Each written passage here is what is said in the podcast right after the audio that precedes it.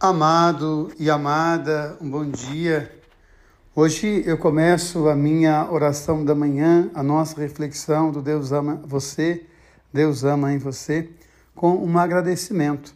Há algum tempo atrás, Ricardo Guetti, meu amigo querido, meu cardiologista, e uma paroquiana muito especial, a Elaine, me propuseram fazer um podcast com essas orações que já duram algum tempo. Vocês sabem que essas orações, elas nasceram por oração a uma pessoa, né, por uma amiga muito especial.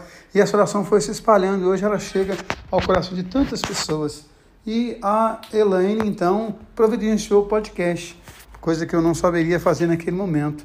E hoje a nossa oração ela chega, além do Brasil, aos Estados Unidos, à Alemanha, ao Japão, Portugal, Singapura, França, Costa Rica, Panamá, Colômbia, México, Bolívia, Reino Unido, Angola, Dinamarca, Chile, Índia, Moçambique, Cabo Verde, Haiti, Peru, Austrália, Uganda, Iêmen, São Tomé e Príncipe, Argentina, Canadá, Venezuela, Israel, Uruguai, Suécia, Bulgária, ou seja, várias pessoas do mundo todo, nem além da Rússia, várias pessoas do mundo todo têm a condição de ouvir a palavra de Deus através do nosso podcast Deus ama em você. E hoje, então, esse pedido para você divulgar com seus amigos, aqueles também que moram fora do país, para que eles possam ter acesso a essa mensagem que chega ao coração das pessoas todos os dias.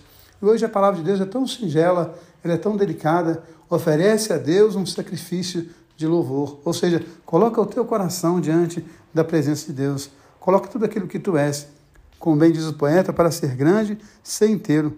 Põe quanto és no mínimo que fazes. Que assim em cada coisa a gente possa glorificar o nosso Deus com a nossa vida, com testemunho de delicadeza, de amor, de cuidado. Oferece a Deus um sacrifício de louvor. Esse é o pedido da nossa oração da manhã.